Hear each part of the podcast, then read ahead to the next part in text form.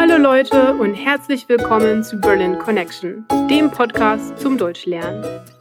Mein Name ist Nadine, ich komme ursprünglich aus der Schweiz und wohne schon seit vielen Jahren hier in Berlin. Die Worksheets mit dem Transkript des Podcasts, mit einer Vokabelübersicht und einem neuen Set in der Vokabel-App sind erhältlich, wenn du dich dafür auf berlinconnectionpodcast.com anmeldest. Und jetzt geht's weiter mit einer neuen Folge von Berlin Connection. Heute sprechen wir über die Pfaueninsel. Dieser ganz besondere Ort ist ein tolles Ziel für einen Ausflug im Frühling, im Sommer oder auch im Herbst. Die grüne Insel ist im Südwesten Berlins. Sie liegt ganz in der Nähe von Wannsee. Mit einer kleinen Fähre kommt man vom Festland über die Havel zur Insel.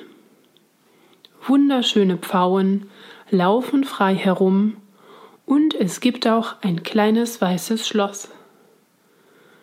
Das Schloss wurde im Auftrag von Friedrich Wilhelm II. im klassizistischen Stil gebaut und es gibt auch ein kleines Museum darin. Wirklich sehr romantisch.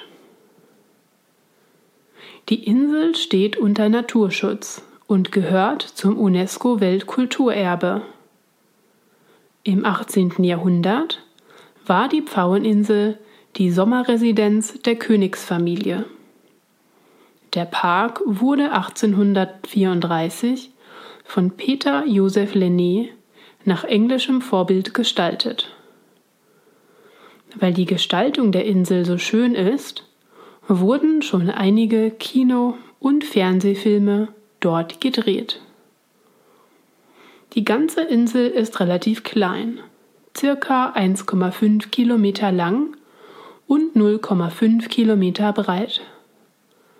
Man kann Spaziergänge machen, den grünen Park genießen, das Schloss besuchen und die Pfauen und Büffel beobachten. Keine Angst, die Büffel laufen nicht frei herum. Ich kann diesen Ort wirklich von ganzem Herzen empfehlen.